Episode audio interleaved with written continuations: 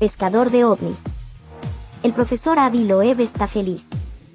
Parece que encontró algo, en su expedición al Océano Índico, donde llegó con su proyecto Galileo en busca del meteorito M1, el primero reconocido como interestelar, a regañadientes por los cobanis del Comando de Operaciones Espaciales Yankee.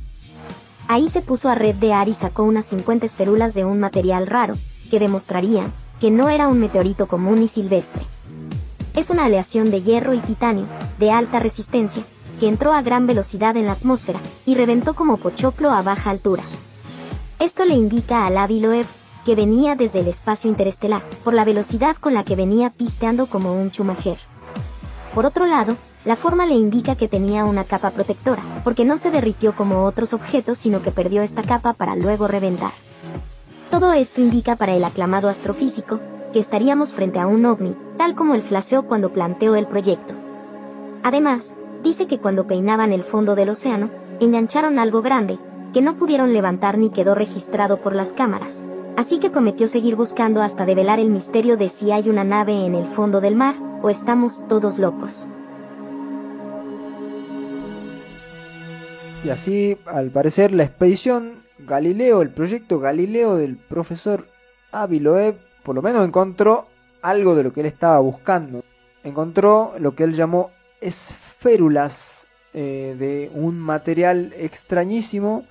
Recordemos que en 2014 cayó el asteroide IM-1 en el Océano Índico cerca de Papúa Nueva Guinea y el profesor Loeb planteó que era un objeto interestelar basado en la velocidad y en la trayectoria que traía este asteroide.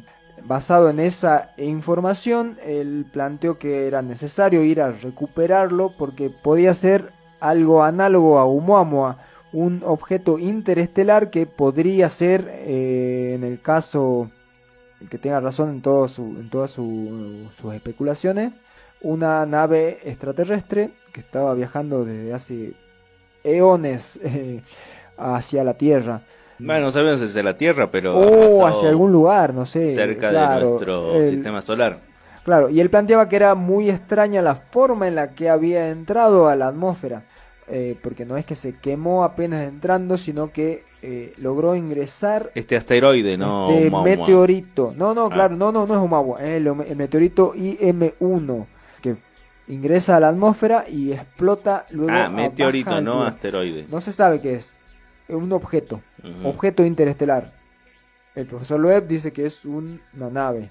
La agencia, que es la, el comando interestelar, creo no, el comando espacial de los Estados Unidos, primero eh, recibió con escepticismo sus teorías, eh, pero luego no pudieron refutar sus cálculos.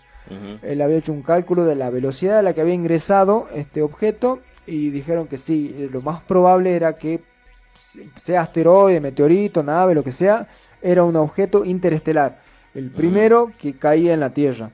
O sea, a diferencia de muchos otros meteoritos. El primero que se tiene registro. Del primero que se tiene registro, por lo menos en el tiempo reciente, muchos meteoritos, asteroides cayeron en la Tierra.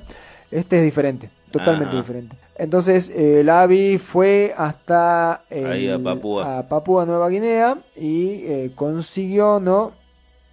Lo que para él fue un éxito. Fue con la ayuda de un eh, empresario, un matemático, un CEO, que le puso la guita también para, para llevar adelante parte de la expedición y participó también. Hicieron como un barrido del fondo del océano con unas especies de, redes que iban peinando. Y primero no, no, no, encontraron la gran cosa, pero eh, luego... Eh, Puro plástico encontraron. encontraron plástico a patadas. Una porquería. Pero luego empezaron a encontrar unas, unas 50 partes de algo que él llama esférulas. Eh, de un metal muy raro para ser parte de un meteorito que era como una especie de aleación de acero y titanio o acero S5 que al parecer es eh, muy resistente a eh, la resistencia está muy por encima que la que tienen el resto de los meteoritos que traen hierro sobre todo descubiertos habitualmente en la Tierra. Es un meteorito sumamente extraño. Eh, luego llevaron ¿no? estos descubrimientos al laboratorio y el análisis reveló que eh, este objeto interestelar, ¿no? que explotó en la atmósfera, tiene isótopos de uranio. O sea, eh, este análisis demuestra que la composición ¿no? atómica lo haría más antiguo que el sistema solar. O sea, que es un objeto que viene viajando de hace bastantes millones de años. No sé si esto da, eh, le da la razón a Avi Loeb de que es una nave, ¿no? El profesor Loeb lo, lo da como, como bueno, ¿no? Como que me sirve, me sirve que, que, sea esto. Claro, puede ser, pero no, o, o está constatando. claro, está ahí en el... Es probable que tenga razón. Es probable que tenga razón, sí. De acuerdo a una publicación del propio Loeb en su Medium, la forma de los fragmentos recuperados es plana, como si fueran capas superficiales desprendidas de un objeto tecnológico que experimentó una tensión material extrema. O sea, un aparato que tenía una capa protectora, que al entrar en la atmósfera perdió esa capa protectora y luego explotó en contacto ya con la atmósfera baja, o por lo que sea que haya sido.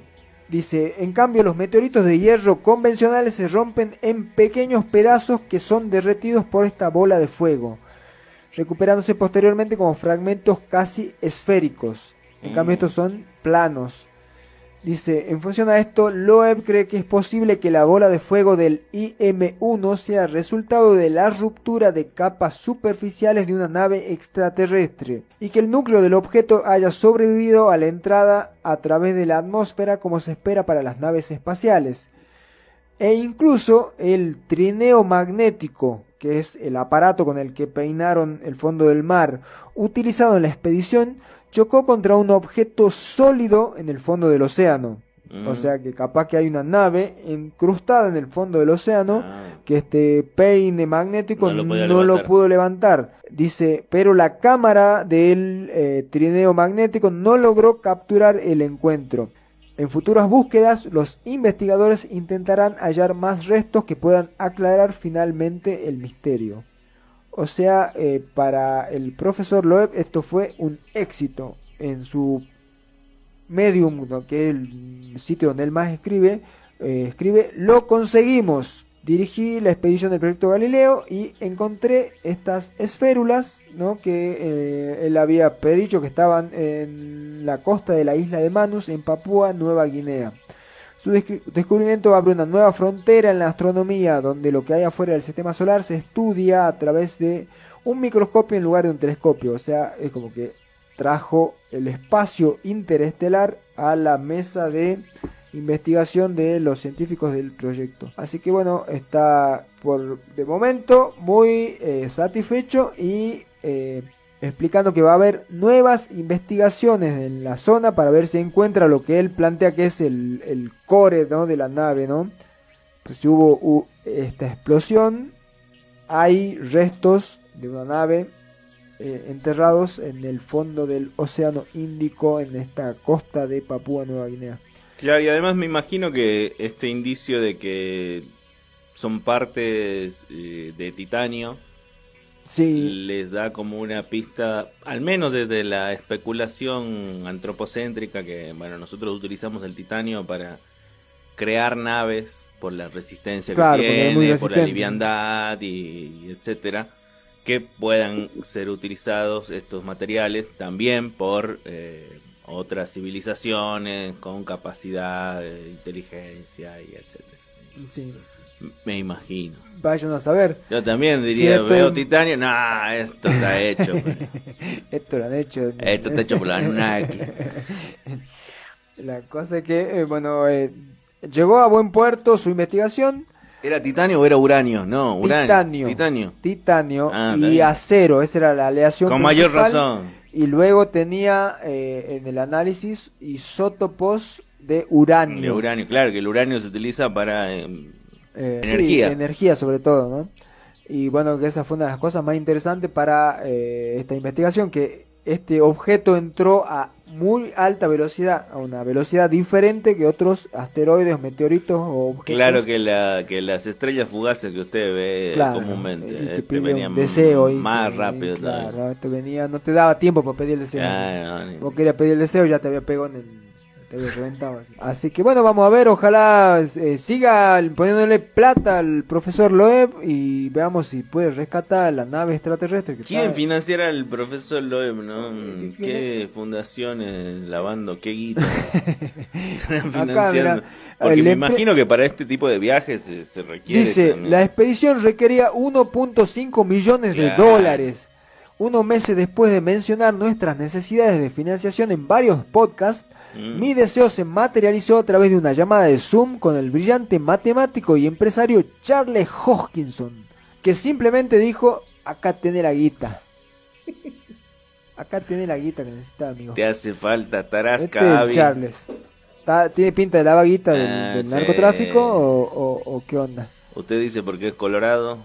Vos decís que los no hay que confiar en los colorados. Son sospechosos. Charles Hawkinson es un empresario estadounidense que es cofundador de una empresa de ingeniería de cadena de bloques Input Output Global ah, tiene una blockchain. Está laburando para la plataforma de cadenas de bloques de Ethereum, que sería la ah. segunda eh, moneda más. Está bien, entonces este para este un millón y medio debe ser lo que gasta el fin de semana alquilar un yate ahí para pelear con las ballenas en el Mediterráneo. vale.